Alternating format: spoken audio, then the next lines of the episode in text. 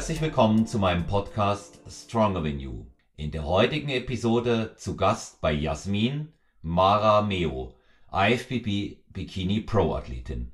Was Mara aus ihrem Leben als Profisportlerin und als Coach zu berichten hat, hört ihr gleich in einer interessanten und spannenden Unterhaltung mit Jasmin.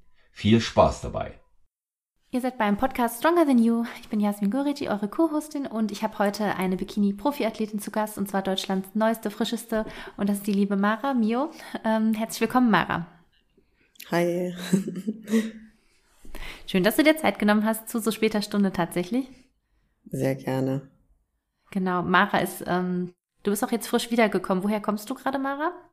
Genau, ich war äh, jetzt vor ein paar Tagen noch in Prag und bin jetzt erst seit äh, vorgestern Abend wieder daheim. Sehr gut. Genau, ich habe, muss ich auch mal sagen, so zur Vorgeschichte, ich habe Mara schon, glaube ich, nach dem Profidebüt direkt geschrieben, aber du warst noch so viel unterwegs, ne? ja, so genau. Also da hat eigentlich die Saison erst angefangen und dann war es ne? irgendwie ne? von Wettkampf zu Wettkampf und irgendwie immer viel los und ja. immer am Reisen und ja, jetzt ist die Saison quasi vorbei. Jetzt bist du wieder in, in Good Old Deutschland sozusagen, ne? Genau. du äh, kommst aus Süddeutschland, meine ich, ne? Mhm, ja, genau. Ja. Ich wohne jetzt in der Nähe von Frankfurt, in Darmstadt. Sehr gut, genau. Ja, äh, für die Zuhörer, dann stell dich doch mal ganz kurz vor, Mara, wie alt du bist ähm, ähm, und was du so machst. so einmal so eine kurze Zusammenfassung, ähm, genau, wann du mit dem Sport angefangen hast. Und dann starten wir auch schon so ein bisschen mit der Geschichte, wie du dahin gekommen bist, wo du jetzt bist. Ja, genau. Also ich bin 33 Jahre alt, also nicht mehr ganz, ganz so jung. Und ich habe mit dem Sieht man dir nicht an. ja, Gott sei Ehrlicherweise. ja. Habe mit dem Sport angefangen äh, 2016, 17. Äh, 17 war ich das erste Mal auf der Bühne im Frühjahr, 16 so den ersten betreuten Aufbau gemacht und ähm, genau dann bin ich 17, 18 und 19 gestartet, ähm, damals noch beim IFBB, also beim DBV hab mhm. dann eben auch äh, 2019 Gesamtsieg auf der deutschen Meisterschaft gemacht.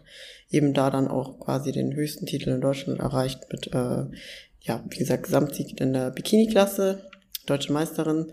Und ja, genau, dann wollte ich auch ja. weiterhin ähm, noch beim IFBB starten, aber dann kam Corona. Und ja. äh, genau, dann ist die ähm, Frühjahrssaison äh, 2020 quasi ins Covid-Loch gefallen. Und ähm, danach habe ich mich dann auch entschieden, ähm, doch dann auch äh, bei der MPC weiterzumachen. Habe dann allerdings aber auch ähm, lang gewartet, bis ich dann tatsächlich äh, beim NPC das erste Mal gestartet bin, weil ich einfach ähm, keine Prep nochmal machen wollte, die dann doch irgendwie ähm, abgesagt werden muss wegen irgendwelchen Restriktionen. Deswegen äh, wurde es dann tatsächlich Herbst 22 mit NPC-Debüt und äh, jetzt im Herbst 23 ähm, dann auch endlich mit der Profikarte belohnt. Ja, mega krass. Ja, ich habe immer gedacht, dass das gar nicht so lange ist, aber das sind ja nur schon sieben Jahre Bühne teilweise, ne, Mara? Ja, doch. Krass. Also ich, ja, das, das war mir gar nicht so bewusst, dass du schon so früh quasi auf den Schuhen standest. ja, doch. Ja, das also, sind ja fast, so früh war es gar mal, nicht. sind vier, fünf Saisons fast, ne? Genau, es waren jetzt die fünfte Saison, allerdings ja. die sechste Prep, die ich gemacht habe, weil die eine das ja wirklich äh, kurz ja. vor den Wettkämpfen, es war ja so zwei, drei Wochen vor dem ersten Wettkampf, wurde alles ja. abgesagt. Voll. Ich, da war, war ich auch in Prep, aber ich bin dann international gestartet. Ja, ähm, genau. Ich hatte damals in Deutschland quasi geplant und dann ist die abgesagt worden. Da war ich aber so lange schon in der Prep und schon so tief drin, da bin ich auch richtig verzweifelt.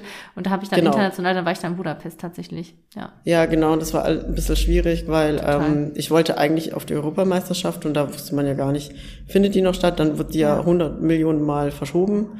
Und ähm, man wusste ja überhaupt gar nichts. Und bei mir war es ja auch die Saison back-to-back. -back. Also ich habe hab ja den Herbst gemacht und hatte dann nur so ein, zwei Monate Pause und dann direkt wieder in die Prep gestartet. Und davor habe ich auch sehr, sehr lange diätet und das war einfach zu lange. Ja. Wie also lange hast du die diätet so quasi vorher? Ähm, dann 2019, meinst du? Mhm. Ja, genau. Also ich bin ähm, im Mai 2019 in die Diät gestartet. Ja, und dann und hab für die dann, Herbstsaison, ne? Genau, für die Herbstsaison. Und die deutsche war ja Ende November und dann hatte ich nur Dezember und Fast so ein bisschen Januar. Genau, und dann hatte ich ja nur Dezember ein bisschen Januar und dann sind wir ja schon wieder runtergegangen und dann bis März und dann im März war ja alles rum. Ja, Wahnsinn. Genau. Ja, ich muss auch sagen, also ich finde auch so, so lange äh, Phasen der Prep sind auch ultra anstrengend für den Körper, ne, die Mhm. Form so lange zu halten. Also das äh, finde ich, das unterschätzt man teilweise, wenn man viele Wettkämpfe gern machen möchte. Wenn die Ja. so auseinander liegen, boah, das ist schon sehr, schlaucht schon sehr doll, ne? Ja, ich muss auch gestehen, ähm, da hat auch mein Körper sowieso nicht so gut mit, mitgemacht. Mitgemacht, also, glaub ich Nee, sofort. überhaupt nicht. Ja. Also ähm, witzigerweise, ich bin gar nicht viel über Wettkampfgewicht gewesen. Mhm. Dann bin ich in die Diät gestartet und dann ist irgendwie so fast gar nichts mehr vorangegangen. Also sehr, sehr schwierig gewesen. Die Diät sowieso schon. Und dann eben, und dann das weiterzuziehen wäre einfach überhaupt gar keine Option gewesen, vor allem weil ja auch alle Studios zu geschlossen hatten. Ich hatte Oh ja, damals das auch keinen. Zugang. Ja, Also ich, ich hatte hatte auch so, ich hatte eine Zugang zu 70 gar Kilo. Langhantel mit so Platten und so zu Hause. Ja, ich hatte dann auch alles geholt. Also ich war, ich war die, die ähm, alles gekauft hat, bevor alle anderen das gekauft haben. Ja. Deswegen habe ich, ich hatte auch so ein Ebay-Set bestellt, damals ein günstiges noch. Ja, einfach. Ähm, ja, ich war immer die, die das bestellt hat, bevor es ausgekauft war. Ja. Ich war immer die Das erste, die bestellt ne? hat. Ja, Ich total. immer, wenn ich da zurückdenke, diese Zeit, das war auch echt traumatisierend, aber dass man das durchgezogen Ja. hat. Ich habe ja dann zu Ja, Hause man- dann meine ganzen Sachen gemacht. Und, Mhm. ähm, und ähm, boah, ich bin froh, dass wir das nicht mehr machen müssen. Ja, das war schon heftig irgendwie. Also ich kann mich Voll. noch erinnern, wie ich einfach mein Sofa, ähm, also ich habe Hip Thrusts gemacht. Ähm, Auf dem Sofa, ne? Teppich. Und auf dem Couchtisch habe ich es auch gemacht. Ja, ja, genau. Und das hat äh, von der Höhe ganz gut gepasst, muss ich sagen. Ich hatte auch dann so eine kleine Ha- Langhantel und Gewichte und ich hatte dann auch über 100 Kilo tatsächlich irgendwann Wahnsinn. Und äh, konnte dann sogar ein bisschen was retten so. Und ähm, aber ich hatte mich dann irgendwann mal kurz umgeschaut und dachte mir so, mein Wohnzimmer ist jetzt mein Büro, mein Esszimmer, meine Küche war auch irgendwie mit dem Wohnzimmer. Ähm, mein äh, Fitnessstudio, mein Wohnzimmer, also es war einfach ein Raum für alles. Voll. Ja, Und du hattest ja auch gar keine Bewegung mehr, weil du ja das Haus ja auch nur verla verlassen hast, um dich, also um spazieren zu gehen, weil was anderes konntest du ja nicht machen. Boah, Und du hattest einfach, ich habe manchmal auf meine Fitbit geschaut und ich hatte so am Ende des Tages 2000 Schritte und ich dachte mir, was, was zur Hölle? Ja, und so eine Pet, ne? Das ist schon echt ja, was. das ey. geht gar nicht. Ja, Also- Gott sei Dank haben wir das nicht mehr. Ehrlich. Ja. Mhm. Oh Mann. Ja. Ja, und ähm, der Wechsel vom WBV zu, zur NPC, ähm, warum hast du den gemacht? So, weil du gesagt hast, so, okay, da habe ich jetzt schon so, da bin ich jetzt schon relativ weit vorn mit dabei. Ähm, ich will mich jetzt irgendwie noch ein bisschen umorientieren oder gab es da spezielle Gründe oder magst du das Posing mehr beim NPC zum Beispiel? Weil du bist ja auch eine super, super gute Posing-Lehrerin, muss man sagen. Ne? Also wenn ihr Posing-Stunden braucht, könnt ihr Ja, euch beim genau. Macher melden. Ja, ähm, also bei mir war das tatsächlich so, dass ich von vornherein sehr amerikanisch geprägt war ähm, und ich ja durch ähm, ja eben durch amerikanische Einflüsse, sage ich jetzt mal, äh, äh, zu diesem Sport gefunden habe. Generell erstmal so ähm, durch meinen damaligen ähm, Lebensgefährten ähm, und äh, ja, der hat War der, war der Amerikaner? Genau, der war Amerikaner. Also ich war auch sehr lange mit ihm zusammen und da habe ich eben ähm, so, ich habe alle Podcasts, YouTube, alles war halt auf Englisch, Ami, alles da, die Einflüsse her. Und ähm, er war halt auch selbst Amerikaner. Ich war auch echt oft in den USA mit ihm dann auch. Und ähm, da war dieses ganze Fitnessthema ja auch viel, viel weiter, als es bei uns war. Wir Ja, total. 2016, 17, ne, 15 teilweise. Also ich habe mit ihm angefangen zu trainieren. Das war so 2013, 14. Und der hat mir halt auch alles beigebracht. Und das war auch mein Glück, weil der hat, ich habe mit ihm mittrainiert und er hatte einfach einen anständigen Split trainiert. Also der war richtig Bodybuilder auch? Nee, gar nicht. Der hat das einfach Oh. nur für sich gemacht, ähm, aber So sehr tief, also sehr, sehr gut dabei für Lifestyle, ne? Ja, cool. Und hat halt einen ordentlichen Split trainiert, aber auch sehr ausgewogen. Also er hat kein, keine Körperpartie ausgelassen, war selbst sehr sportlich und ähm, konnte auch Ein Mann, der auch Beine trainiert. also äh, definitiv war ein Mann, der auch Beine trainiert. Äh, der hatte eine Popo, da träumt jede Bikini-Athletin davon. Und ähm, wirklich. Und ich habe immer gesagt, ich möchte, ich, ich möchte deinen Hintern haben. so. Und ähm, da konnte man ein Glas hinten abstellen. Genau. Und äh, ja, so bin ich halt dazu gekommen. Das war aber auch mein Zu Glück, weil das hat auch wirklich äh, dazu geführt, dass ich von vornherein, also ich war nirgendwo super gut. Also keine Körperpartie war super gut, aber keine Körperpartie war super schwach. Und das Ja, ist aber das ist ja immer noch so, ne? Genau, und das ist bis heute meine Stärke.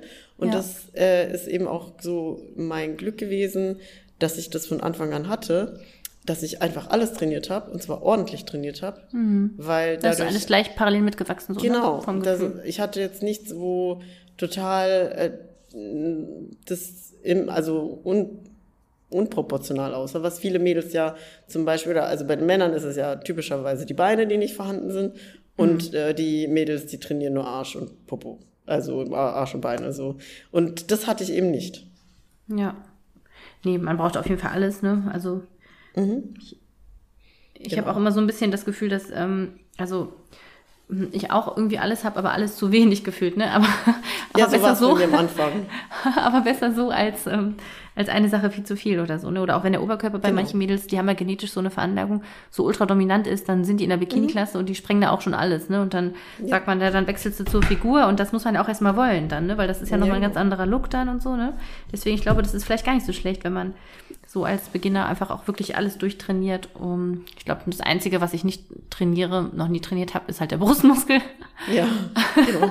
Ja, das habe ich ganz am Anfang schon auch trainiert. Das habe ich halt mit, Ja. mitgenommen so, ne? Ja. Aber ich, das ist halt irgendwie auch ähm, der Unterschied zwischen ein bisschen Pumpen und Bodybuilding. Weil Bodybuilding heißt halt, du baust dir einen Körper, dass er ästhetisch, symmetrisch und äh, ja, einfach alles stimmig ist und nicht, ja, ich Ja. hab Bock auf Popo und trainiere den jetzt halt bis zum Erbrechen und dann ist der halt irgendwann riesig groß und alles andere sieht halt aus wie Nichts, ne? Ja, nee, nicht vorhanden. Nee, man muss, schon, man muss schon gucken, dass das alles irgendwie balanciert ist, aber wenn man halt eine krasse Schwäche hat, ne, dann finde ich es auch okay, dass man halt eine Zeit lang, weiß ich nicht, zweimal, Genau. dreimal die Woche so einen Fokus auf den Körperteil le- legt, ne, und den Genau. anderen mal ein bisschen weglässt oder so.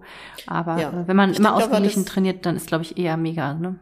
Genau, aber das kommt ja eher so auch mit der Zeit, beziehungsweise erst wenn du so eine Weile so trainiert hast, kannst du ja überhaupt feststellen, oh, welche Körperpartie, wo ist denn, wo liegt denn meine Genetik? Zum Beispiel bei mir Ja. waren es halt die Quads. Ja. Also Quads waren Ach, halt da, genauso wie Brust und Trizeps. Die sind einfach da. Die Ja, sind, ungewöhnlich, da ne? Ich, das ist einfach da. Voll ungewöhnlich. Das ist so das, was ich eigentlich gar nicht so unbedingt, ne, aber ist egal, das muss ich auch nicht trainieren so, das ist, wächst einfach mit, indem ich es einfach mitnehme. Und inzwischen habe ich ja auch einen richtig typischen Bilderbuch-Bikini-Plan. Arsch und Schultern, Arsch und Schultern, Arsch und Schultern.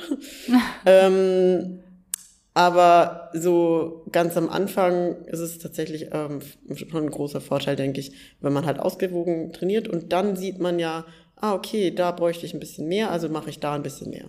Voll, ja, ja. Ich finde das aber auch spannend in der, auf der Reise vom Training, dass man dann sieht, was dann irgendwie so wächst, so, ne?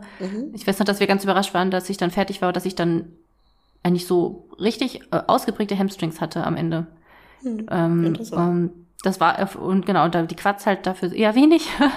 Aber so von, vom ganzen Körper so waren im, im Endeffekt wahrscheinlich die Hamstrings so das Stärkste. ist auch total witzig, ne? Also so eine Körperpartie, die da, wobei ich halt wirklich gar nichts Besonderes gemacht habe, außer so einen liegenden und sitzenden Beinbeuger, ne?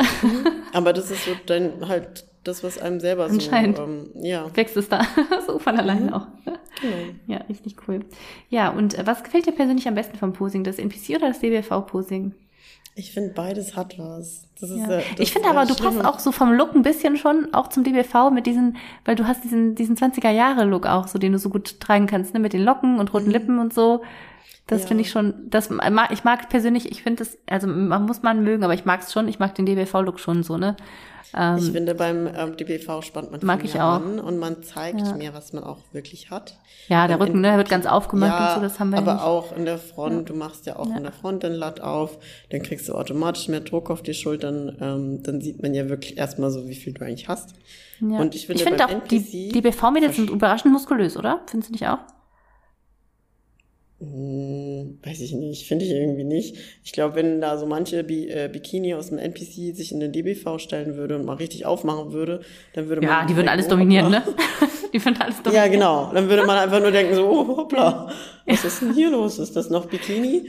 Ja, Ja. beim NPC ist es dann noch Ja, Bikini, weil beim. NPC ähm, Hängen die Haare am Rücken. nicht nur beim Rücken, sondern du post ja auch sehr, Spaß also du an eigentlich, ne? flexst nichts, du twistest dich eher so rein, dass du eine Shape erzeugst. Das stimmt. Ja, man spannt wirklich nichts an eigentlich, ne, muss ich echt sagen. Genau, man spannt eigentlich wirklich nachdem, gar nichts ne, an. vielleicht in der Man- Rückenpose man- so ein bisschen nach außen, ne, man- je nach man Körperbau, ne. So, ja, man drückt so ein bisschen mehr in, in die Pose rein oder Ja. so. Aber so richtig so flexen, also wirklich so latt raus, Spannung, das hast du halt beim LPC nicht in der Bikini. Das Das ist eigentlich voll krass, also weil du hast eigentlich viel mehr Muskeln, als es man sieht. Ja, ja, ja, das stimmt wahrscheinlich, wenn ich habe auch mal ein Bild äh, gesehen von oder ja, das war ein Bild auch gewesen bei Insta von Jennifer Dory, die ja auch unsere Bikini Olympia Mhm. äh, Ja. unser Champion ist sozusagen, äh, wie die wie die aussah ähm, nach einem Oberkörpertraining. Mhm. Die hat eine Schulter, das kann man sich nicht vorstellen, was die eigentlich für eine abartige Schulter hat, ne? Also gestreift bis zum geht nicht mehr, riesig, riesig. Ja. Wirklich Ja, riesige ja. Schulter. Und äh, Ja. die wird halt so auf die Bühne gestellt, dass es halt, dass sie einfach nur so ein bisschen Rundung da hat, aber was, wie Mhm. viel massiver Muskel das eigentlich ist. Ich habe das Bild gesehen und gedacht, das sieht aus wie eine Figurathletin vom Oberkörper, ne? Genau. Ganz krass. Also, Also, wirklich. ich- Ja, ich sag das auch ganz oft. Ich bin der Meinung, dass wenn man eine sehr gute und ähm, ne, also wirklich eine sehr gute, durchtrainierte NPC ähm, Bikini-Athletin könnte man eigentlich schon in die Figur DBV stellen. Ja. Je nachdem, wie Nach hart und Posen, wie ne? muskulös äh, sie ist. Ja. Und wenn die richtig flext und post, dann kann man da schon so, ja. Also dann wäre es vielleicht keine massive Figur, aber es wird Ja. schon nach Figur ausschauen, auf jeden. Fall. Wobei ich ich finde, so, also weiß nicht, ob du da auch so bei mir bist, aber ich finde, die, die NPC-Figurmädels, die sind nochmal deutlich massiver als die vom DBV. Ja. Definitiv. Das finde ich halt schon. Definitiv. Ich finde die vom DBV sehen noch ein bisschen grazil dabei aus, aber wenn du so Mhm. richtig, also, also jetzt, ich, meine jetzt so richtig die Leute, die auf der Olympia stehen von der Figurklasse, das sind schon ganz schöne Mädels. Ja, also, ähm, ein richtig ordentliches Kreuz. Also die auch die Pros, ähm, weil ich ja jetzt auch viel so gesehen habe, ähm, auch viele Shows so mit ange also dann Finale noch angeschaut habe oder so. Und ähm, Ja, und live hast du die ja auch gesehen wahrscheinlich, ne? Die, Ja, genau. Figur- Wie findest du Und die ich- denn so noch massiver als so im Fernsehen? Oder ich, also ich sehe immer nur die Bikini-Mädels, ne? Das, das Witzige ist, das ist halt unterschiedlich. Ich, Das Ja. war jetzt zum Beispiel auch eine in Prag, die fand ich wunder wunderschön und die hat jetzt nur den, nur in Anführungsstrichen, also die hat sich schon sehr gut platziert, die hat den dritten gemacht. Mhm. Die fand ich wunder wunderschön. Ähm, die war schon massiv, auch massiver als was man jetzt bei dem DBV sehen würde. Aber da, da habe ich mir gedacht, ja doch, also das, das ist für mich irgendwie so, da sage ich, okay, da steht Figur drauf. Mhm. Wer, äh, versus ähm, die, die gewonnen hat, ich weiß gerade auch nicht mal den Namen, ist meiner Meinung nach nicht so ästhetisch gewesen, nicht so ähm, Noch filigran dabei, ne? Mhm. und, und irgendwie meiner Meinung nach auch laut, also ich habe dann irgendwann, weil es mich dann echt interessiert hat, habe ich mal wirklich die ähm, Richtlinien rausgezogen. Und ja, doch, also da steht tatsächlich drin, dass man eben keine äh, Striations auch bei der Figur zum, im Gluteus also haben will. Ne? Und die hatte im, im Stehen, also im, im Gehen alles gut. Ich meine, da, da flimmert's mal durch. Die sind sehr, sehr lean und dass da was durchflimmert, auf jeden Fall. Das kann, das kann man, glaube ich, nicht vermeiden. Aber im Stehen hatte die ihn komplett, du hast alle, jeden einzelnen Streifen im Gluteus gesehen. Und da habe ich mich schon gefragt, so, hm, ist das nicht eigentlich schon eher Physik? Ja, Aber, ich glaube, das ähm, verschwimmt das- wahrscheinlich so, ne? Weil ich weiß ja auch, dass in Mhm. Prag, weil wir waren ja auch in Prag gewesen, da ähm, äh, war ja, äh, Steve Weinberg war ja, der Olympia Head Judge war ja da auch, ne? Das heißt, ich habe auch manchmal das Gefühl, auch die in der Bikini-Klasse, da wird ja gesagt, Slight Roundness of Shoulders, no capped Shoulders, aber alle Profi-Mädels haben capped Shoulders, ne? Also capped Ja, ja. Shoulders, da redet man halt, das hast du ja auch so quasi, Ja, ja. dass die da richtig wie so eine Schulterkappe aufsitzen eigentlich auf dem Arm, ne? Ja, also meine sind noch nicht alle. capped. Meine sind noch nicht hardcore capped, ähm, aber das, mein Feedback war trotzdem mehr Upper Body. Also, Ach, echt? Ja, ja, also meine sind äh, schon gut, würde ich behaupten, aber ich habe jetzt auch nicht das weiteste Schlüsselbein. Das heißt, bei mir, ich kann dieses No-Cap-Shoulders einfach ignorieren, ähm, weil ich kann draufpacken, was ich will auf die Schultern. Dadurch, dass ich eben nicht so ein super breites äh, Schlüsselbein habe, kann ich da rausholen, was geht. Mhm. Ja. Damit ich nicht, dann bin ich auch noch klein. Und ähm, Ich glaube, du bist so klein halt wie ich, oder? Wie klein bist du? 1,58, 1,59, je nachdem, wie ich Ach, du bist noch ein. Ticken kleiner sogar. Mhm, ja. genau. Ja. Und dadurch, dass äh, die Mädels alle so 1,65 Meter, 70, Ja. 1,65 1,63 Ich meine, wenn da eine, auch, mhm. wenn da eine Valeria... Äh, Oh, die ist riesig. Oh mein Gott. Ja, die ist ja riesig, Mann. gesehen. Oh mein Gott, wie ein Pferd sieht die die aus. Die ist 1,80, das- meinte Walle zu mir, mein Coach. Riesig, Ich glaube, die ist Valeria ist noch riesig. Ticken größer und dann hat mit diese High Heels an. Die ist 1,80, Also meinte er. So mit, mit High Heels ist sie wahrscheinlich Becken- 1,90. Ja, ihr Becken ist einfach auf der Höhe von meinen Bubis und ich denke mir so, hi, wie ist die Luft da oben? Und ne, ich werde halt immer so ein bisschen, ähm, ja, untergehen neben so jemanden, weil, also, also da, da muss ich schon extrem rausstechen neben so jemanden, weil das einfach schon so von der Körpergröße und der Erscheinung einfach so, ich bin halt einfach so ein kleiner Zwerg daneben. Ja. Wobei ich und finde, dadurch, Valeria dass, hat wenig Gluts dafür. Also ich meine, ich weiß, die gewinnt in Europa immer alle Shows. Ähm, und ich finde die auch, ich finde die auch von der Ausstrahlung echt cool, muss ich sagen. Aber ja. die hat, äh, finde ich, also für ihren riesigen Körperbau hat sie relativ wenig Gluts und das ist, glaube ich, auch so ein Punkt, wenn man halt so ultra groß ist, da muss man, braucht man auch mhm. viel, viel, viel mehr Masse.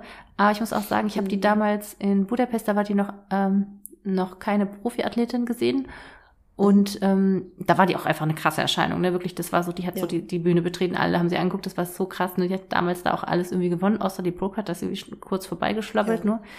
Ähm, aber ich fand auch ihre Gesichtszüge, die habe ich ja jetzt gesehen, schon deutlich herber jetzt. Ne? Also das ist schon so, auch das jahrelange harte Training und so weiter und äh, was auch immer die dann an, auf dieser Ebene an Unterstützung nehmen, das hinterlässt halt auch seine Spuren einfach. Ne? Also ich ähm, finde immer noch, dass sie ja.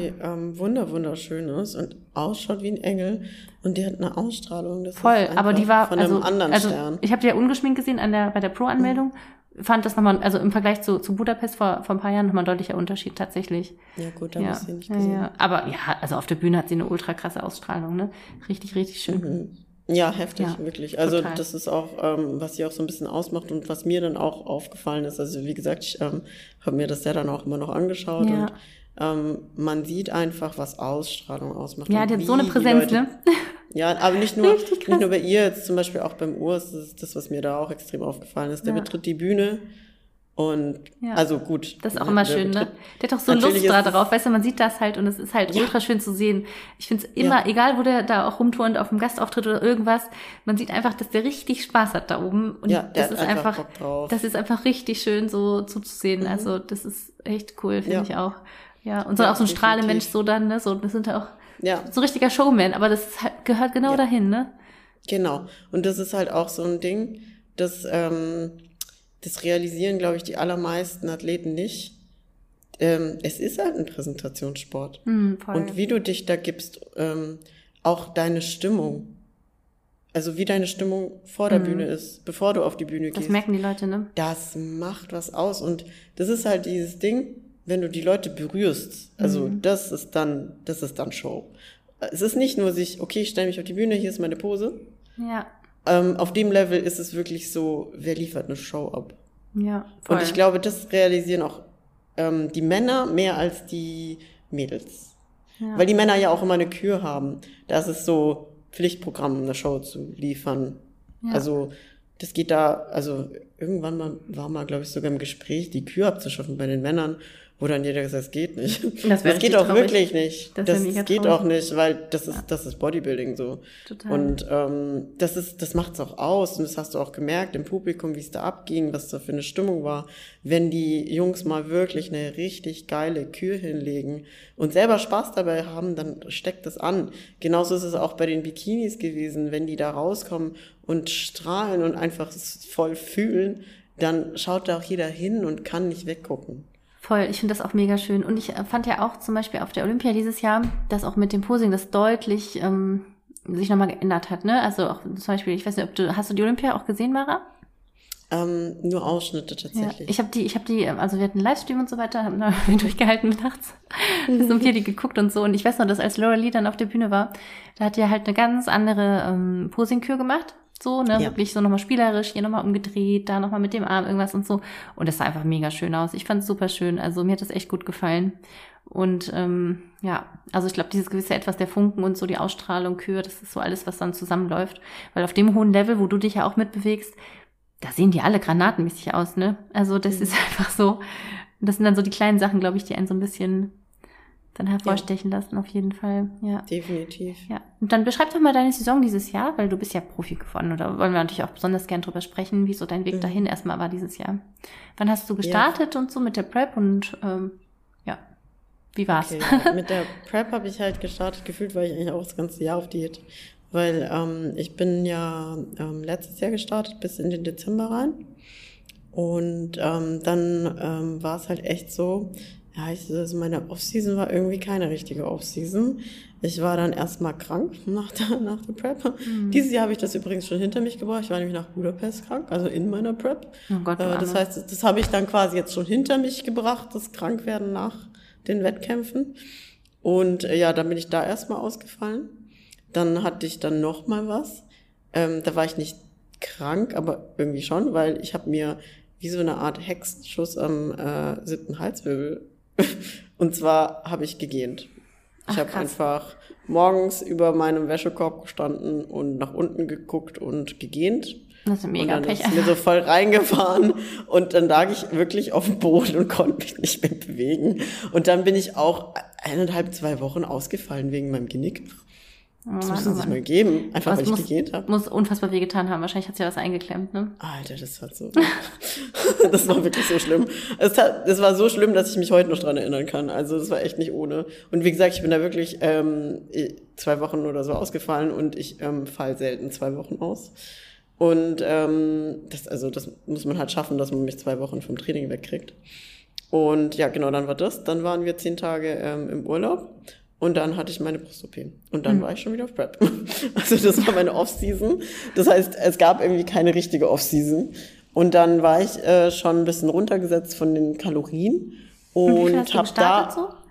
Boah, er fragt nicht. So ungefähr, quasi. Also, da war ich noch nicht offiziell auf Prep. Das hat sich noch Off-Season genannt. Da hatte ich 1700. Ach Gott, ja, okay. Mit, ja. mit äh, 30 Minuten Stairmaster, sieben Tage die Woche. Oh, das ging schon ähm, sportlich ich, los auf jeden Fall. Äh, das war noch nicht mal die Prep. Ja, ja. Das war noch in Anführungsstrichen Off-Season, mhm. ja. Und okay, Mara, ich glaube, wir hören raus, du bist ja leidensfähig. das war so sagen, schon so, wo ich mir dachte, so, boah, pff, okay. Ähm, man muss aber auch sagen, das war nach meiner OP und mein Stoffwechsel wollte wirklich, also jeder sagt dir, ähm, du wirst Schmerzen haben, es wird dauern, bis du recovered bist, du kannst deinen Oberkörper, du kannst deine Arme, bla bla. Also meine Brust-OP, ja. das ist halt klar, ist, was da genau gemacht wurde. Ja, und ähm, dementsprechend, klar, Oberkörpertraining fällt dann eine Weile aus und das hat jeder so auf dem Schirm. Ein bisschen Schmerzen hat jeder auf dem Schirm. Aber was keiner auf dem Schirm hat, ist, was es ausmacht, wenn du mal ein paar Wochen flach liegst. Und zwar wirklich flach liegst. Komplett. Still was mhm. es mit deinem Stoffwechsel macht. Der ist nämlich dann tot. Du verbrauchst nämlich gar nichts mehr. Du verbrauchst einfach Minuskalorien. Ja. Das ist, ähm, und dementsprechend, ich hatte auch keinen Hunger. Und es hat wirklich gedauert, durch das Training und Cardio und bla. Es hat wirklich gedauert, bis mein Stoffwechsel dann wieder angefangen hat, normal zu arbeiten. Und ähm, das hatte ich auch wirklich gar nicht auf dem Schirm. Deswegen, es klingt jetzt brutal, aber es war gar nicht so, weil ich habe es halt auch nicht verbraucht. Ja, das war wahrscheinlich dann einfach auch die geringe Aktivität, die dann so sich da ja, wieder genau. gespiegelt hat im Endeffekt. Ne? Also mein Stoffwechsel hat einfach echt ewig gebraucht, äh, zu merken, so, ah ja, jetzt ist es wieder normal, jetzt können wir mal wieder ein paar Kalorien verbrauchen und wir bewegen uns jetzt wieder. Und ähm, die Diät gestartet, also offiziell in die Prep gestartet, bin ich, glaube ich, im Mai auch so 24, 24 Wochen out oder so. Ähm, und das waren tatsächlich ganz genau 1540 Kalorien. Immer noch mit 30 Minuten Stairmaster am Tag. Sieben Tage die Woche. Das war mein Anfangs, das waren meine Anfangskalorien. Ich muss aber sagen, die habe ich sehr lange dann auch durchgezogen. Es hat sehr lange funktioniert sozusagen, äh, ne? Funktioniert, weil tatsächlich mein Stoffwechsel dann in der Diät angefangen hat mitzuarbeiten. Das ist ja auch wenigstens was, ne? Auf jeden Fall. Ja, auf jeden Fall. Ja. Genau. Wann war dann also, deine erste Show? Die erste Show war in Berlin am, äh, das war am 23.09. Genau. Das war der regionale. Und ja. Wie genau lief da. der so? da wurde ich noch abgewertet, weil ich in Anführungsstrichen zu viel fürs Line-Up war. Okay. Hauptsache, du bist jetzt Profiathletin. eine Woche, eine Woche später hat, ich habe schon mehrmals gesagt, so, äh, in Berlin war ich zu viel, also, ähm, und dann, äh, ja, genau, also auch deutlich zu viel. Wirklich. Und dann, ähm, eine Woche später hat es dann gepasst. Da wurde ich dann Profi in Lille in Frankreich. Ja, das ist Wahnsinn, ne? Ich finde, das, ist, das, ist so, das ist der Unterschied von international und nicht, ne? Genauso wie Mhm. halt, das habe ich auch erlebt in meiner Saison, da gewinnt ein Mädel Genau. äh, voll schön ähm, den Overall von irgendeiner regionalen Show. Geht dann Mhm. ähm, eine Woche später mit uns quasi ähm, nach Polen oder so und ist dann noch nicht mal im Callout so. Das ist halt, Ja. die wollen einfach was ganz anderes sehen international. Also so. der Witz an der Geschichte ist einfach so, ich war, eine Woche war ich zu viel, dann hat es gepasst und dann war ich zu wenig. Ach, scheiße. Also bei den Profis bin ich jetzt einfach durch die Bank zu wenig gewesen. Also Ja. so viel zu dem Thema ähm, auf dem regionalen ähm, zu viel. Ja, ja, ja, aber und bei man den muss Profis sagen, ist das ja echt Head. Judge, ähm, Head Judge in Berlin, das war die, oh Gott, ich möchte den Namen ähm, Idilko. Ich, ich kann den Namen nicht so gut aussprechen. Mhm. Ich habe den jetzt wahrscheinlich zermetzelt, den Namen. Weiß aber, wie du meinst, ne? Aus Ungarn ist sie, ja. Sie, Mhm. ist, sie ist unglaublich toll. Und Voll. ich habe sie auch nach Feedback gefragt und sie hat mich angeguckt und sie so, You're so beautiful, but you're too much in this lineup. Und also wirklich nur in dem Lineup. Ja. Und sie hat auch gesagt, so ja, nee, und wunderschön und passt alles, nur hier in dem Lineup und sie konnte es nicht anders werten. Und man hat so gemerkt, so, oh, das tut jetzt irgendwie schon fast ein bisschen leid. Ja, ich finde die auch Ähm, mega, mega, lieb. Das war auch die, die Promoterin von meiner allerersten Show in Budapest und Genau, ähm, ja. die ist richtig lieb und so. Das ist wirklich so. Und also Genau. wir haben die auch immer angeschrieben jetzt auch im Wettkampf von meinem Freund und so. Und toll. die schickt einem immer total das hilfreiche Feedback auch einfach, ne? Ja, richtig genau, strukturiert, ja. detailliert und so antwortet schnell. Ist echt richtig, richtig toll, muss ich echt sagen. Die ist auch auf vielen auch- mit dabei, ne? Ja, genau. Was ich aber auch sagen äh, will, dass die, die da gewonnen hat, die Ellie, ähm, die ist zwar zierlich, aber die hat eine bombastische Linie und die hat auch eine sehr schöne Härte gebracht und die sah wunderschön aus. Also alles gut und verständlich und im Line-Up sah das richtiger aus. Ja, ja, das kann Also ja die, die da gewonnen ne? hat, die ist, ist, ist eine wunderschöne Athletin und das möchte ich definitiv nicht irgendwie kleinreden oder sonst irgendwas. Wirklich eine wunder wunderschöne Athletin. Ähm, äh, für und die wird auch ihre Pro-Card irgendwann auch noch holen, safe, bin ich mir sicher. Ähm, die muss tatsächlich wahrscheinlich eher noch, glaube ich, ein bisschen was draufpacken äh, für die internationalen Bühnen und dann ist das äh, auch ein geritztes Ding bei der. Also auch wirklich eine Athletin, also da muss man sich jetzt, muss man auch mal gesagt haben, ähm, und ich bin ja auch nicht Zweite oder so geworden, sondern Vierte. Also die haben mich schon ein Stück nach hinten gewertet. Mhm. Ähm, genau, einfach weil es halt schon deutlich Aber ich finde es auch, auch, auch so witzig eigentlich, dass man halt das, was du jetzt auch gerade sagst, ne? Also mein Coach, der Walle sagt immer so, wenn du in der Offseason aussiehst wie unten Wellness und oben Figur, dann bist du gerade international Bikini gerade richtig so, ne? Ich wurde auch letztens gefragt, ich bin in der Offseason, habe ordentlich auch wieder so ein bisschen was draufgepackt. Ähm, äh, aber, nee, aber als ich doch Wellness starten würde, ich so, nee, Bikini so, ne? Und das, das, das glauben die Leute einem dann in der Offseason nicht, aber wenn man halt fertig ist, dann ist Ja, es doch. einfach sogar zu wenig so, ne? Von daher, also, Ja, Ja. vor allem, weil wir Mut zum ja dann Aufbau. doch ähm, mehr Popo, äh, also mehr Fett auf wir lagern unser Popo, Fett da, Bein. definitiv, ja, voll. Ja, und je nachdem, wie deine Fettverteilung ist und äh, wenn du, ja, dann ist es halt einfach so, dass du halt. Aber gut, ich, ich meine, ich muss auch gestehen, ich mag, also ich bin tatsächlich nicht die Person, die wahnsinnig viel, ähm, bei mir ist es ein bisschen strange mit der Fettverteilung. Ich lager wahnsinnig viel Fett am Bauch ein. Okay, der der ist immer super dünn. Das denkt man jetzt gar nicht. Ähm, in der Off-Season lagere ich wahnsinnig viel Fett am Bauch ein, gar nicht so viel an den Beinen. Aber abnehmen funktioniert andersrum. Abnehmen tue ich es am Bauch dann sofort und dann sind die Abs eigentlich relativ früh da. Und am Unterkörper passiert ganz lange nichts. Ich habe auch Also immer es das Gefühl, dass die Hamstrings so in den letzten zwei Wochen erst immer frei werden. So ein Gefühl, so dass also, Ja, das, äh, das ist immer so, das alles Letzte. ist frei, nur der Hintern, nur der Hintern. Wir Ja. warten auf den Hintern. Das ist wirklich so, du bist komplett fertig und dann Bis auf die den letzten vier Wochen ist, äh, ja genau. Ich habe auch mal irgendwie noch mal, das fand ich auch so richtig witzig, witzig irgendwie hat der Sascha Schüler irgendwie zu Vivi, die auch bei uns im Podcast war und auch Profi geworden ist, Ja. wie nochmal geschrieben, so in einem von ihren Check-ins, so irgendwie nur noch Kiste freilegen. So. So, Ja, genau. Das Voll. ist halt echt so. Und die muss halt frei Genau sein, so ne? sonst, sonst, sonst wollen die Ja. einen nicht haben. Die, der Hintern muss Ja, frei du sein.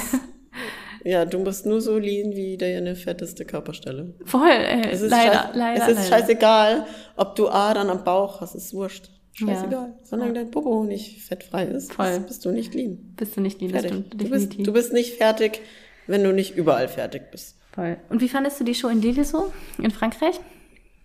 In Lille, ähm, also ich bin da hingegangen, weil ich habe gesehen, dass die Becky strat, äh, judged. Ach, ja. Die Becky Clausen. Und die Becky Clausen judgt ja auch die ähm, Olympia mit, neben der Sandy und dem Tyler.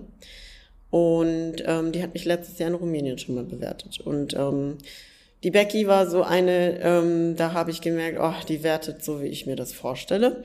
Die wertet sehr Gesamtbild und sehr ästhetisch. Und das hat mir sehr, sehr gut gefallen. Ich habe mich auch tatsächlich sehr, sehr gut, ähm, ja, also ich wurde sehr gut platziert von ihr, das auch.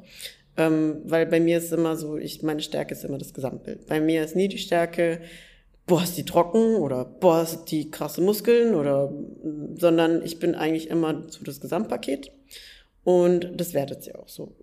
Ja, finde ich auch richtig so, so sollte es sein, ne?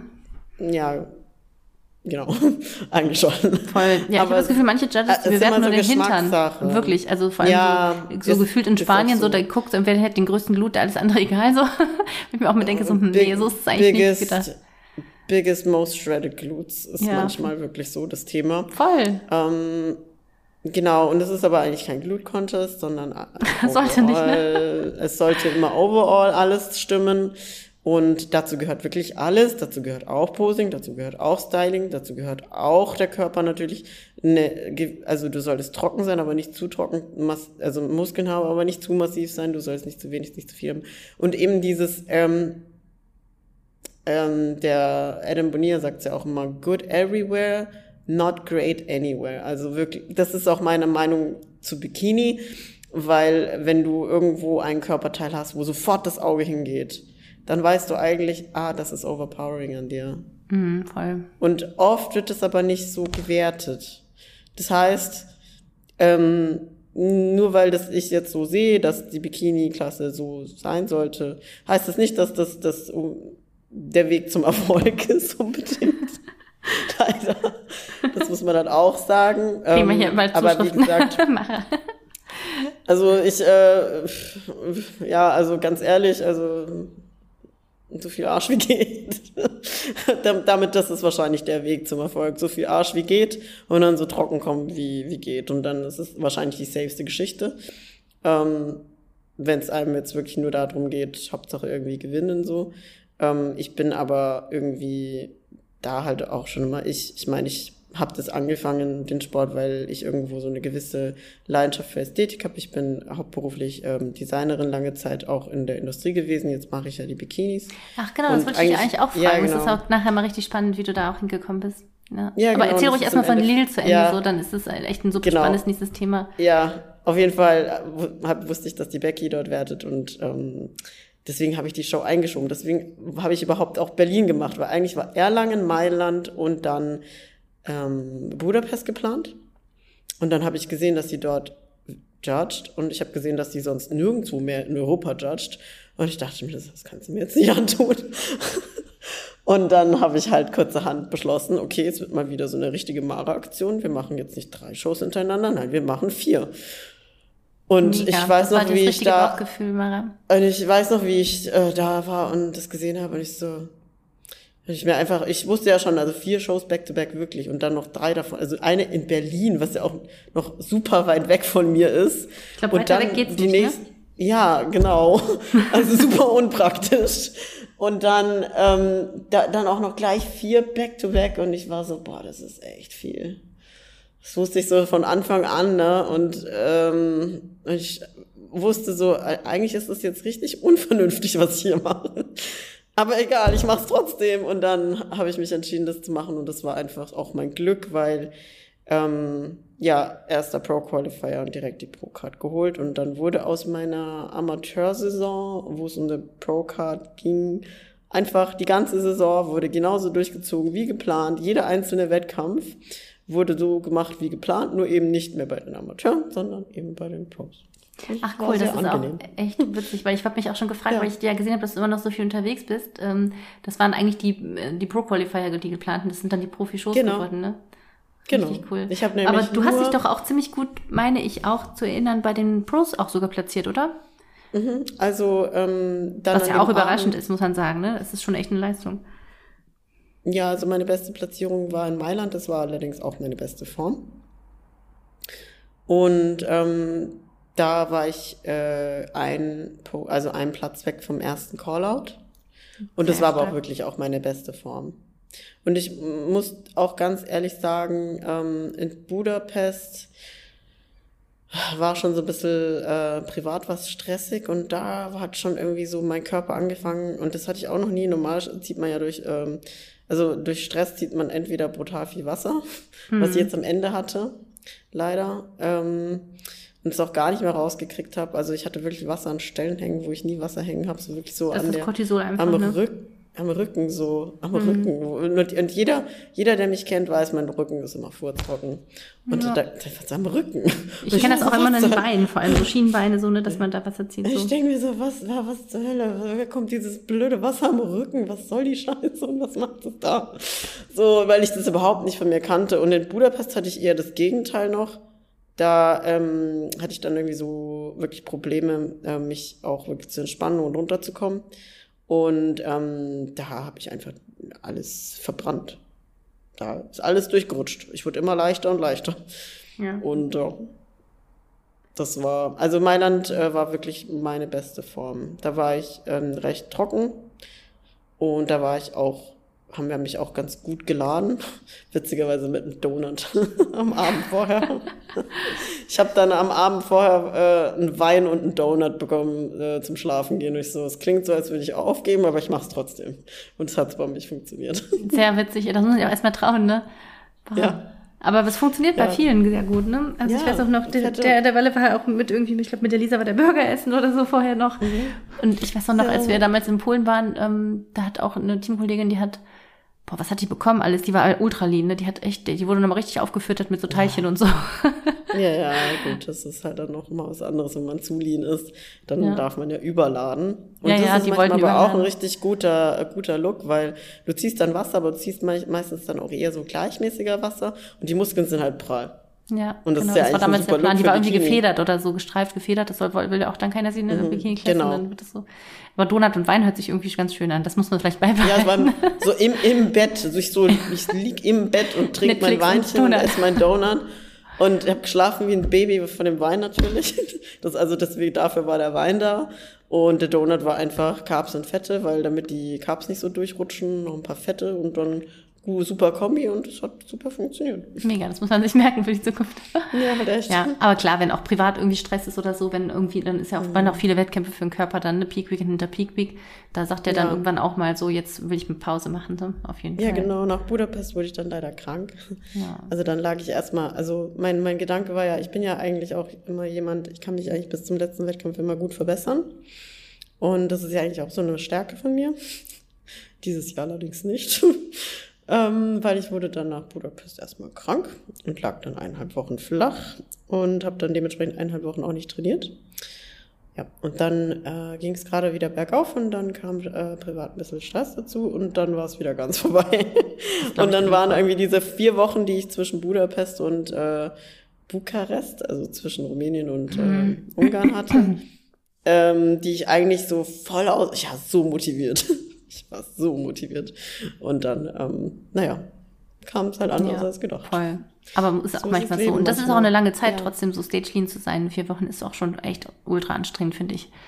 Ähm, Ja, also ist das nicht so zwischen easy. den Wettkämpfen. Das kann manchmal äh, anstrengender sein, als mal noch einen Wettkampf dazwischen zu schieben, weil Ja, auch für den Kopf, halt ne? so. Ja, für den Kopf genau. Voll. Also das Ja. weiß ich auch. Also ich glaube, wenn ich meine nächsten Shows mal plane oder so, dann gucke ich auch mal, dass so zwei Wochen zwischen den Shows ist, weil ich hatte auch einmal so vier Wochen und boah, das war einfach schwer. Ne? Man hat ja auch am Ende so viel Hunger tatsächlich, dass es auch irgendwie schwer war, dass man da sagt, okay, nee, weiter, wir, wir machen das Ja. weiter, wir machen es weiter. Dass man dann nicht sagt, ich will jetzt mal eine Pause und will mal was essen oder so, weil das bringt halt einfach Ja. nichts dann in der Zeit. Ne? Ein bis zwei Wochen sind ideal. Also Ja. eine Woche kann ein bisschen wenig sein, wobei man ist dann irgendwie auch schon drin, wenn es jetzt nicht irgendwie so ähm, jetzt schon der vierte Wettkampf ist, den du jetzt wirklich back-to-back machst, ist es so, sind zwei Wettkämpfe hintereinander schon immer ganz gut. Dann Voll. so zwei Wochen Pause, dann wieder zwei Wettkämpfe, das Ja, wäre so das das ist, glaub ich, optimal, glaub ne? Weil dann bist du so, äh, kannst, kannst du noch mal dazwischen ordentlich trainieren, dass du deine Muskulatur hältst, weil das ist halt auch so eine Sache. Ja. Wenn du immer nur Peak Week, Peak Week, Peak Week machst, dann Da kannst du nur äh, durchpumpen und bei dann- so wenig Kalorien, da geht dann Muskulatur flöten, wenn man halt nicht ganz Genau. krass chemisch unterstützt ist. Ne? Das ist einfach so. Ja, vor allem, wenn du dann ähm, auch noch ähm, international unterwegs bist, das, das, das war auch so eine Sache, die hatte ich noch nicht auf dem Schirm, weil ich ja so eine krasse internationale Saison auch noch nie gemacht habe. Äh, du musst die Reisetage auch einrechnen und da wirst du halt nicht so trainieren. Nee, Das ist voll. halt schwierig. Ja, Das heißt, ich fand's geht auch, ich immer fand's auch immer stressig. Die, diese Reisetage fand ich auch immer stressig.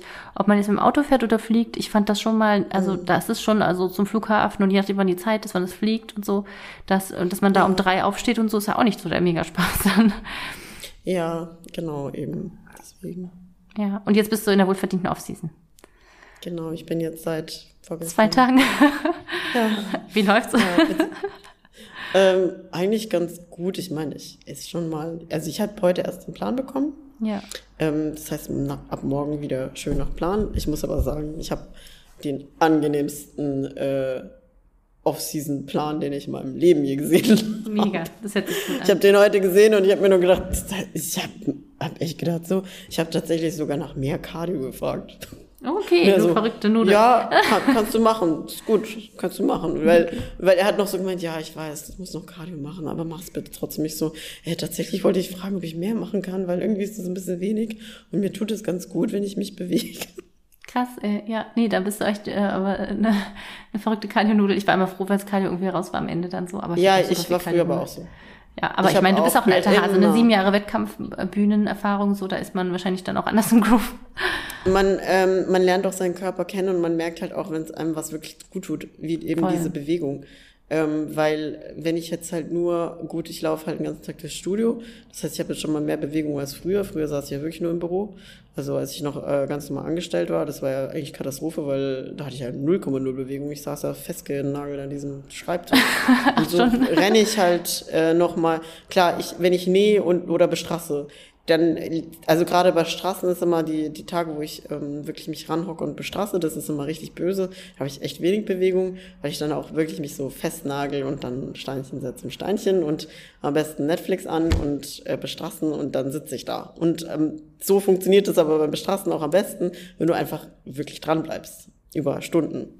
Es dauert Ja, halt auch ultra lange, ne? Schön, ja, genau. Und du kommst aber dann auch schön in so einen Flow und dann. Wie lange brauchst du für ein Oberteil zum Beispiel? Für ein Oberteil, ähm, ja, also es kommt drauf an, wie groß die Cups sind. Sagen wir mal so, Ähm, so weil- C, C ist ja immer so fast der Standard so. Ja, also ich sag jetzt so NPC, weil, also wenn du so ein, äh, mit, also ein Russian Style ist immer mehr. Viel Stoff. größer, ne? Ja, ja. Mhm. Genau, ist viel größer als jetzt so ein Triangel beim NPC. Also so ein NPC-Bikini-Oberteil.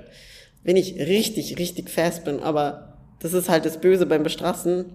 Hast, das ist eine, das ist eine Tages, tagesformabhängig. Ich hatte ein Oberteil schon mal in 10 Stunden fertig. Ich habe aber auch schon mal 20, 25 gebraucht. Nur fürs Oberteil. Mhm. Ja, ich glaube. Und, Also da muss man auch äh, dabei das- bleiben, konzentriert bleiben. Ne? Genau, und wenn du so richtig im Flow bist und es richtig läuft, dann kann das richtig fix gehen. Aber das kann auch einfach überhaupt nicht vorangehen und das ist wirklich tagesformabhängig. Das denkt man irgendwie nicht, aber es ist echt so. Ja, sehr cool. Aber ja, genau, da sind wir eigentlich auch schon genau beim Thema, Mara. Du bist ja nicht nur Athletin, ähm, sondern Mhm. Genau. auch nicht nur Sportlerin, sondern auch, ja, wie du gesagt hast, Designerin tatsächlich, ne? Wie bist du Genau. dazu gekommen? Du machst, du schneidest Ja, Bikinis. Mhm.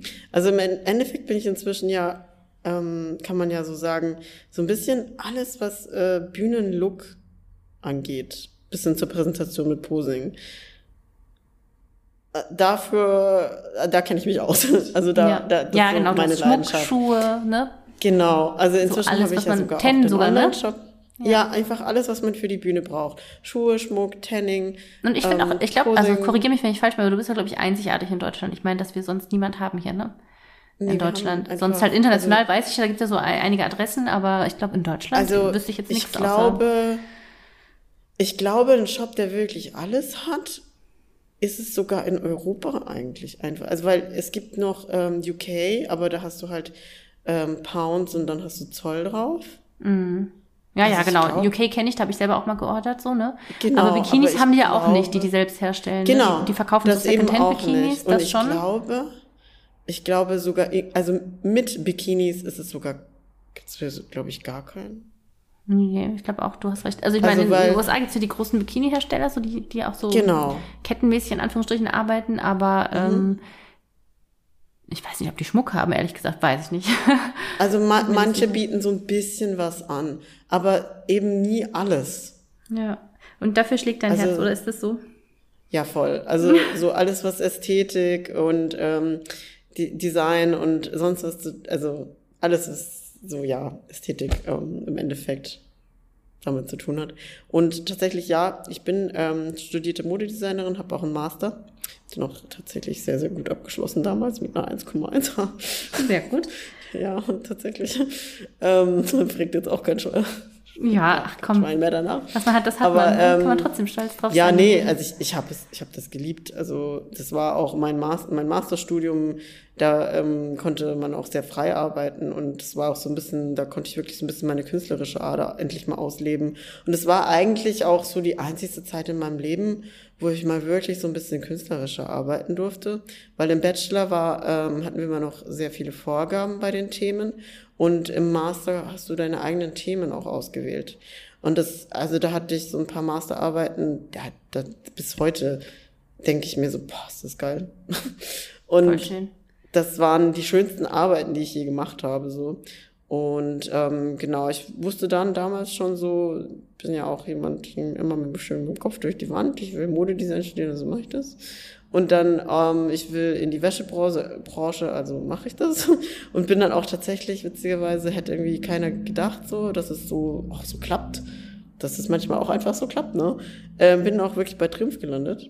Also Deutschlands größten Ja. Marken, also ja, ist ja schon Marktführer in Deutschland, auf jeden Fall, aus Deutschland, in Deutschland. Und ähm, äh, war dann bei der Tochterfirma Bidis angestellt ähm, und war da auch zwei Jahre in München und ähm, habe den Job sehr, sehr, sehr, sehr geliebt. Ähm, leider wurde diese Marke verkauft und bin dann eben ähm, woanders hingegangen. War dann eben bei einem Dienstleister, ähm, der nicht mehr ganz so kreativ gearbeitet, also da war es nicht mehr ganz so kreativ. Und da war ich zwar auch länger, aber da habe ich mich nicht so wohl gefühlt. Und ähm, dann habe ich auch ähm, quasi nach dem Job, also quasi mit dem Ende meines Arbeitsverhältnisses bei Triumph, ähm, das hat sich so überschnitten mit der Zeit, wo ich dann angefangen habe äh, mit den Wettkämpfen. Und danach habe ich auch angefangen äh, mit den Wettkampf-Bikinis. Cool. Aber da bist du ja richtig auch Wäscheschneiderin eigentlich und Designerin. Ja, ja, so, ne? genau. Ja, also ich Ja. habe auch ähm, vor dem Studium sogar schon ähm, eine Ausbildung gemacht auf dem Berufskolleg. Also ich, es ist vergleichbar mit einer Schneiderlehre, nur mit mehr Modedesign dabei. Also es war wirklich eine Modedesign-Ausbildung. Ja, cool. Dann kannst du Und- Handwerk und aber auch quasi das dahinter, was dahinter steht. Ne? Genau. Also ich bin eigentlich handwerklich sogar sehr, sehr, sehr gut aufgestellt. Besser als die meisten Modedesigner per se, weil die eigentlich nur das Studium haben. Und da ist es nicht ganz so ein riesiges Thema mit dem ganzen äh, Verarbeiten und so weiter und so fort, sondern da lernt man eher nur, das ist das Nötigste. Und das habe ich halt alles in der Ausbildung schon mitgenommen. Und Das ist echt so ähm, cool. dann eben halt auch in der Wäschebranche gewesen. Es hat, also es hat eigentlich perfekt gepasst, auch jetzt dann mit den Bikinis, weil ich dann, dann dadurch auch eben die Passform-Know-how und sowas hatte. Ja, Und ist ja auch gar nicht so genau. ohne, dass das richtig sitzt, ne? Das ist ja super wichtig. Ja. Es gibt tatsächlich auch gar nicht so viele Wäschedesigner. tatsächlich ist auch nicht so äh, üblich, weil die meisten sind schon eher in der Oberbekleidung. Ja. Ja, und ja, genau, und dann habe ich das eben auch so 2017 angefangen, also mit meinen Wettkämpfen. Also mein, mein Bikini, mein erster Bikini, den ich anhatte, war auch Der blaue, ne? Warm, ja. Äh, der war so türkis Ja. äh, mit blauem Strass drauf, ja. Ja. Ja, da hast du, glaube ich, beim Post auch zugemacht, dass du so einen klassischen wolltest gerne und so. Ja, genau. Ja, und ja, ich wollte schön. damals schon so einen richtigen klassischen NPC-Bikini und äh, dann meinte der äh, Eddie damals, auf gar keinen Fall mit Konnektoren und ich so, warum nicht? und da hat das aber gerade angefangen mit diesen Russian-Style-Höschen und da dachte ich so, ja, ist okay, dann mache ich halt so ein komisches Höschen. Boah, die finde ich auch ultra hässlich, ne? Also sorry, muss ich Ah. jetzt echt sagen, auch die, die haben auch hinten viel mehr Stoff und so, das sieht immer so richtig Genau. unvorteilhaft Also, aus, egal wie groß der Hintern ist, so weil halt so ultra viel Stoff drauf hängt. Inzwischen, sind die aber sehr, sehr, sehr V-förmig geschnitten. Und ich muss sagen, es machen extrem lange Beine und die sind inzwischen auch viel schöner geschnitten. Also 2017 sah das echt noch aus. Ja, ja. Also 2017, voll, wie so ein da sah das noch anders aus. Bikini Da sah es so wirklich, neues. boah, schrecklich. Also wirklich, 2017 sah das echt schrecklich aus. Und da hat es aber erst so angefangen, dass sich da dieser Russian-Style so entwickelt hat. Und ja, genau. Und der, jetzt seit ein paar Jahren ist der recht beständig im Schnitt und so. Und die sind sehr, sehr, sehr V-förmig, sehr hoch geschnitten. Was aber auch Vorteile hat, weil ich habe ja auch einen relativ äh, kurze Beine und langen Oberkörper. Das heißt, für mich war das eigentlich Sieht man gar nicht bei dir. das, ja doch, äh, die hohen Schuhe machen es aus. Ja, die Ähm, hohen Schuhe, und da war das Höschen auch äh, von Vorteil für mich, weil es meinen Oberkörper nicht so lange hat ähm, aussehen lassen. Cool. Mega.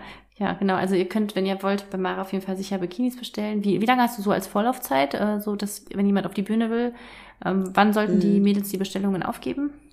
Ich sag immer so, nach der Saison ist vor der Saison, vor allem bei mir, weil ähm, wenn es was mit Muster ist, mit Verlauf oder Muster, dann bestraße ich das immer noch alles selbst, komplett selbst. Also wirklich, ich sitze da dran persönlich. Ähm, wenn es was ohne Muster ist, dann ähm, habe ich da inzwischen kleine Helferlein.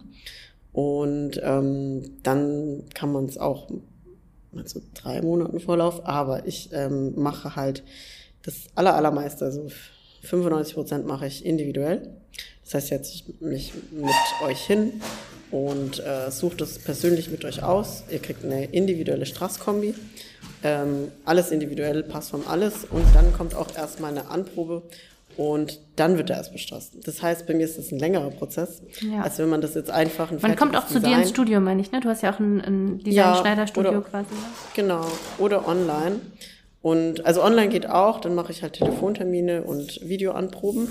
Aber wie gesagt, ansonsten halt alles vor Ort. Und dadurch, dass es eben mit persönlichen Terminen verbunden ist, ist es halt einfach nicht so, als wenn man einfach ein Design äh, online bestellt in der in der Größe und man macht es fertig und dann ist es halt da. Ja, das ist auch viel wert auf jeden Fall.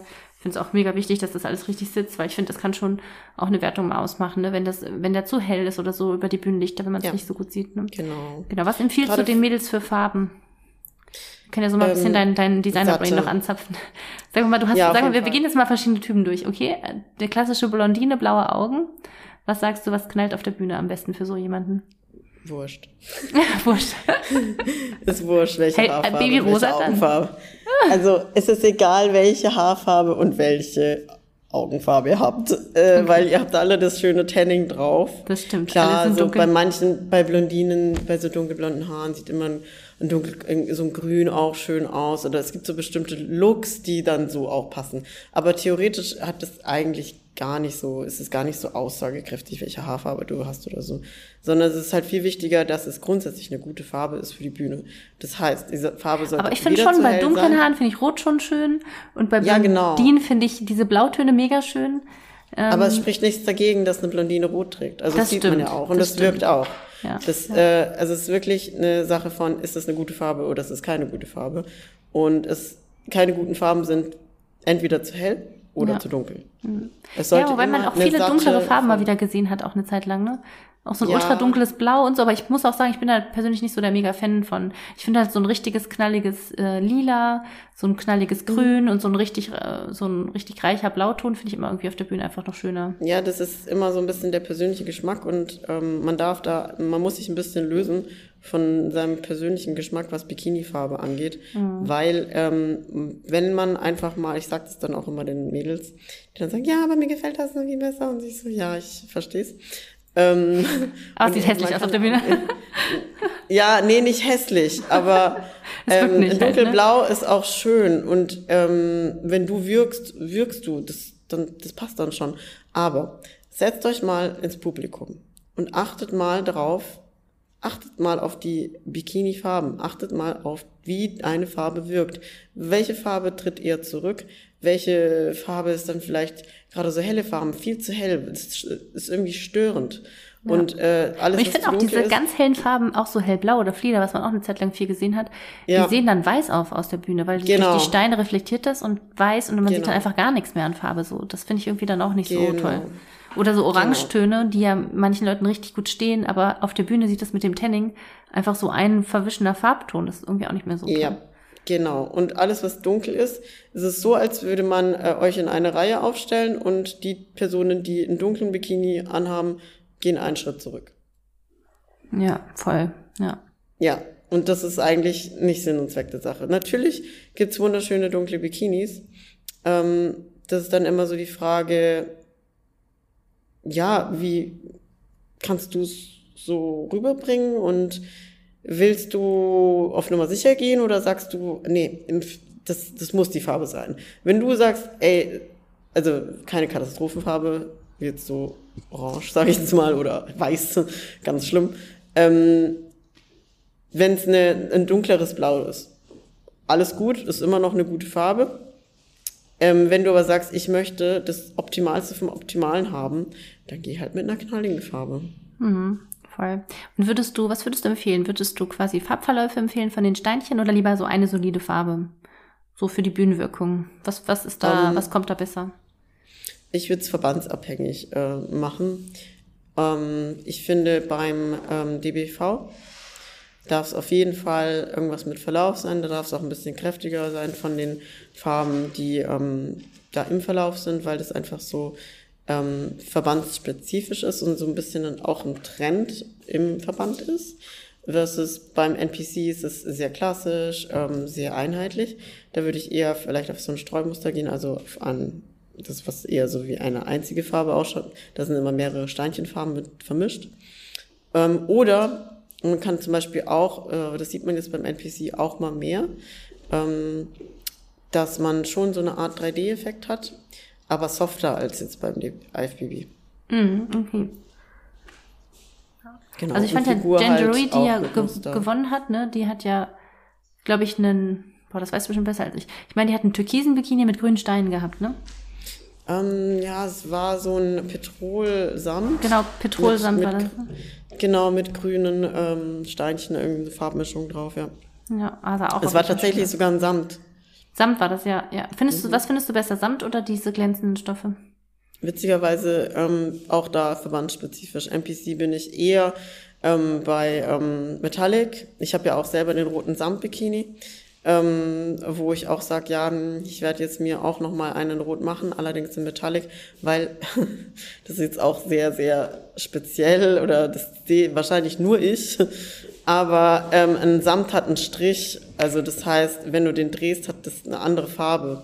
Und dadurch, dass die Nähte da im Schritt aufeinander kommen, ähm, sieht man diese Naht sehr extrem, weil die Farb, also das ist wie so ein Farbunterschied im Stoff, aber das ist nur die, die Strichrichtung. Mhm. Und wenn man extrem in dieser Backpost steht und extrem ins Hohlkreuz geht, dann sieht man diese Naht. Und ich habe das einmal auf einem Bild gesehen bei mir selbst und seitdem kann ich das nicht mehr angucken. Und deswegen. Geht das die ich, Designerin, die Perfektionistin auf jeden Fall? Ja, und jetzt habe ich es gesehen und once you have seen it, you can't unsee it. Ja, ja, voll. Oh, das, glaub genau. ich, das, das hast du es mir gesagt, jetzt sehe ich wahrscheinlich auch solche Sachen. Ja, genau. Und dann fängt man an, darauf zu achten, dann denkt man sich, ah nee, das geht nicht. Oh.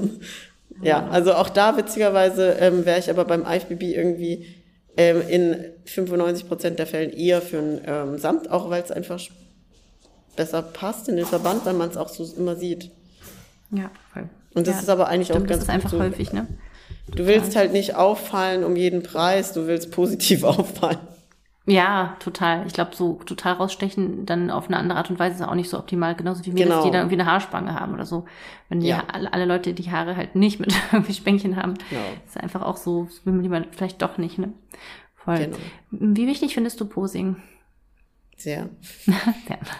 Wann würdest Sehr. du den Leuten empfehlen, wann sollen die starten? Wenn man, sagen wir mal, ich habe jetzt gesagt, ich will auf die Bühne mal, ich mache seit ein paar Jahren Krafttraining, wann soll ich mit dem, mich mit dem Posing beschäftigen? Also in dem Moment, wo du dich entscheidest, auf die Bühne zu gehen, solltest du dir eine Posingstunde buchen. Ja, ne? Weil ähm, A, also allein schon für deine Check-ins für den Coach. Wir machen sie inzwischen fast alle Online-Check-ins. Das muss irgendwie vergleichbar sein für deinen Coach. Wenn du nicht mal ordentlich in Pose stehst, wie soll der, wie soll der überhaupt sehen können, was da passiert? Voll, ne? Die Grundposen, ne? Das ist auf jeden ja. Fall was, das muss man lernen. Und genau, dann musst du halt gucken, ey, ähm, es ist auch eine Frage so, äh, wie sieht denn eigentlich die Pose an mir aus? Ist, die, ist, ist das überhaupt richtig für mich, die Klasse, die ich da für mich auswähle? Und das sieht man am besten in der Pose. Ja, und dann musst du auch noch bedenken, wenn du jetzt erstmal, ja, ich mach, guck halt einfach mal irgendwie und mach halt jetzt irgendwie und dann später buche ich mir irgendjemand. Warum willst du es dir erstmal selbst falsch beibringen? Ja, es ist auch schwierig, das wieder un unlearning, ne? Also Und dieses nicht genau. mehr, dieses Und dann Vergessen musst du das wieder verlernen, was du die ganze Zeit falsch gemacht hast. Und ich denke mir immer so, Alter, das dauert jetzt viel länger, als wenn du es gleich richtig gelernt hast. Voll, Und das habe ich halt öfters im Posing, wo ich mir denke, so ist, dann wiederhol, also du, du verbesserst das und die sehen das auch, aber die fallen immer wieder zurück und das ist auch normal, weil du halt einfach ähm, Posing, das ist so eine Sache, das lernst du, bis du nicht mehr drüber nachdenken musst. Das heißt, da sind wirklich so Verknüpfungen in deinem Hirn, dass die Bewegung einfach eine natürliche Bewegung, eine automatische Bewegung für dich wird. Das heißt, in dem Moment, wo das passiert, ähm, wenn es denn die richtige Bewegung ist, ist es perfekt, weil dann, dann läuft es einfach auf der Bühne. Wenn es allerdings äh, ne, was, wenn du dir jetzt schon was angewöhnt hast, was falsch ist, ja, dann dauert es, bis du das jetzt wieder verlernt hast, weil das ist automatisiert in deinem Hirn. Voll, das ist echt super wichtig. Weil ich auch sagen muss, so für jemand, der damit ganz neu anfängt, ich würde wahrscheinlich empfehlen, dass man so ein, zwei Posingstunden am Anfang nimmt Genau. und danach aber wirklich Genau. fleißig selbst dabei ist, wirklich fleißig selbst Genau. dabei ist, ne? Weil auch wenn du dir immer wieder Posingstunden buchst, wenn du halt nicht eigentlich täglich sozusagen übst, dann wird es halt auch definitiv auch nichts Genau. trotzdem, finde ich. Das halt. bringt auch nichts. Also Genau. ich, äh, ich würde echt sagen, so eine Posingstunde für die Grundposen, eine Stunde für die Übergänge und dann bist du erstmal set so für eine Voll. Weile. Dann Und brauchst dann du weiter üben und ab und zu vielleicht ja, mal drüber genau. gucken lassen, ne? Genau, und wenn du merkst, boah, jetzt irgendwo hänge ich total oder ich komme nicht mehr weiter oder irgendwie habe ich es ein bisschen schleifen lassen, dann buch dir noch mal eine Stunde zum Auffrischen. Aber ich bin auch nicht jemand, der sagt, ähm, du brauchst je, jede zwei Wochen eine Posingstunde für ein Jahr. Ja, also das ja. definitiv nicht. Also Ja. das wollen auch unfassbar- manche also, Leute verkaufen. Ist ja auch viel Zeit und auch viel Geld tatsächlich, ne? Genau, aber das ist einfach auch unrealistisch. Ähm, ja, es ist einfach unrealistisch und auch nicht notwendig. Ähm, es gibt manche Leute, die bräuchten das. Das sind so gewisse Bewegungslegastheniker, ich es jetzt mal. ähm, bei denen geht das wirklich nicht anders. Die bräuchten das wirklich.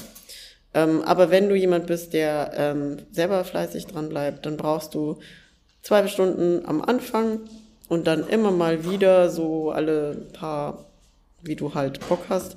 Und dann in der Prep halt schon ein paar Mal öfters, so je nachdem, wie gut du halt auch bist, von alleine. Manche brauchen dann nur so eins, zwei Posenstunden zum Auffrischen, manche eher so drei, vier, fünf. Manche brauchen, wie gesagt, eigentlich bräuchten, das sind aber die, die dies auch nie machen, ähm, die bräuchten wirklich mindestens alle zwei Wochen eine Posenstunde, damit die das Jahr nicht verlernen, damit die das Jahr nicht schleifen lassen, und Jahr nicht verlernen, was sie gelernt haben, weil ähm, die ihren Körper gefühlt ähm, nicht so, ja, die Bewegung, also die, die, die können das nicht so einschätzen, was ihr Körper macht, aus einem anderen Blickwinkel. Ja, ich kann das gut verstehen. Ich denke mal, da muss man aber auch definitiv für sich einfach so ein bisschen noch ordentlich dranbleiben, ne? Hm. Was würdest du sagen, Mara, wenn so, wenn du so auf deinen Werdegang so zurückblickst, so gibt's da jemand, der dich besonders inspiriert hat, ob es irgendwie eine öffentliche Person ist oder Familie, Freunde, irgendwie, wo du sagst, okay, der hat mir immer wieder irgendwie, diese Mensch, dieser Mensch hat mir immer wieder Kraft gegeben. Hm. Also durch den, äh, witzigerweise, ich wurde tatsächlich zu diesem, äh, zu diesem Sport geinfluenced. Und ja, Okay, wirklich. Mara, das ist sehr spannend, erzähl. Ja, und ich, ich folge dieser Person noch immer, auch wenn sie keine Wettkämpfe mehr macht. Ja, und ich cool. finde, die ist auf jeden Fall eine wahnsinnig, wahnsinnig interessante und ähm, ja, inspirierende Person für mich, auch, auch äh, geschäftlich, weil sie, also es ist die Buff Bunny, Heidi Sommers. Ah ja. Und ich folge der schon, seitdem die in ihrem kleinen, äh, dunklen Apartment in San Antonio saß und Wettkämpfe gemacht hat. Und bevor die noch Ich wusste gar nicht, dass sie überhaupt Wettkämpfe gemacht hat. Ich kenne die nur so als Influencer-Mädchen, aber so halt Ja, ja. auch so, also tut mir leid, aber dafür gibt's ja acht Millionen so kleine hübsche Blondinen. Ja. So. so das, Nee, ich wusste gar nicht, dass sie so einen Werdegang hat, tatsächlich selbst. Ja, nein, ich äh, hab so, ich, ich folge der wirklich schon seit jetzt, das ist richtig krass, aber ich folge der jetzt bald, ich glaube bestimmt acht Jahre oder so. Okay. Das ist echt heftig, ne? Und das ist aber auch die einzige Person, der ich so lange folge. Und die hat damals Wettkämpfe gemacht, bei der habe ich das gesehen und eben halt dann auch NPC und dann dachte ich mir so, boah, ich will das auch. Und ähm, ich finde bei der die Entwicklung extrem krass. Wie sie dann auch irgendwann gesagt hat, hey, ich konzentriere mich jetzt aufs Business, war ich dann erstmal so, oh, echt jetzt? Und eigentlich ist es so der Unfollow-Button für jede Athletin. Aber sie macht keine Wettkämpfe mehr uninteressant. ist halt leider wirklich so bei unserem Sport.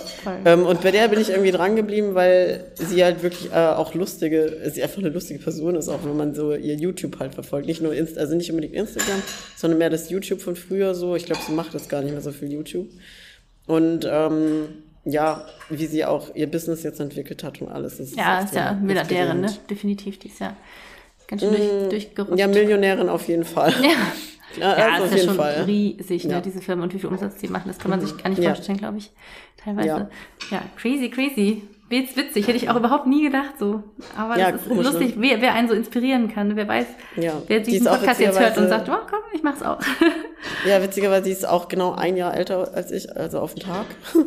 Die hat nämlich auf den Tag den gleichen Geburtstag wie ich. Und äh, ist auch genauso alt wie ich. Also ich habe mich da sehr gut identifizieren können, deswegen wahrscheinlich ja, auch einfach. Voll. Und ähm, hast du, weil das ist ja schon jetzt auch, wenn man überlegt, dass du sieben Jahre quasi Bühnensport, hast du irgendwann so einen Moment gehabt, wo du, wo du einfach keine Lust mehr hast und gesagt hast, ich mache das jetzt alles nicht mehr? Ja, ein, zwei Mal, vor allem dieses Jahr. okay. Krass, ne? Da bist so. du Profi geworden, dass du dieses Jahr das so. Mhm. Ja, aber in der Prep habe ich manchmal schon gedacht, so, boah, nee, ich glaube, äh, ich habe mich dann manchmal wirklich gefragt, so, ist das richtig, was ich mache? Ja, ja, das glaube ich Also sofort, man, ne? man hinterfragt sich dann irgendwie so. Mhm. Und ja, man, man gibt ja schon sehr, sehr viel rein in den Sport. Ja, man und vergibt, man, man gibt teilweise so super viel Herzblut auch rein, ne? Ja, und man ja. fragt sich dann auch, oh, wird es einem gedankt? Mhm. Wie hast du dich dann dazu wieder entschlossen? Also wie hast du dich dann da rausgeholt, wenn da so, so Phasen kamen? ja, am Ende des Tages so, so tief drin. Ich bin halt so ein Bauchmensch, so ein Herzensmensch und ich habe eigentlich immer, egal was ich gemacht habe, immer so meinem Bauch und meinem Herzen mhm. so gefolgt.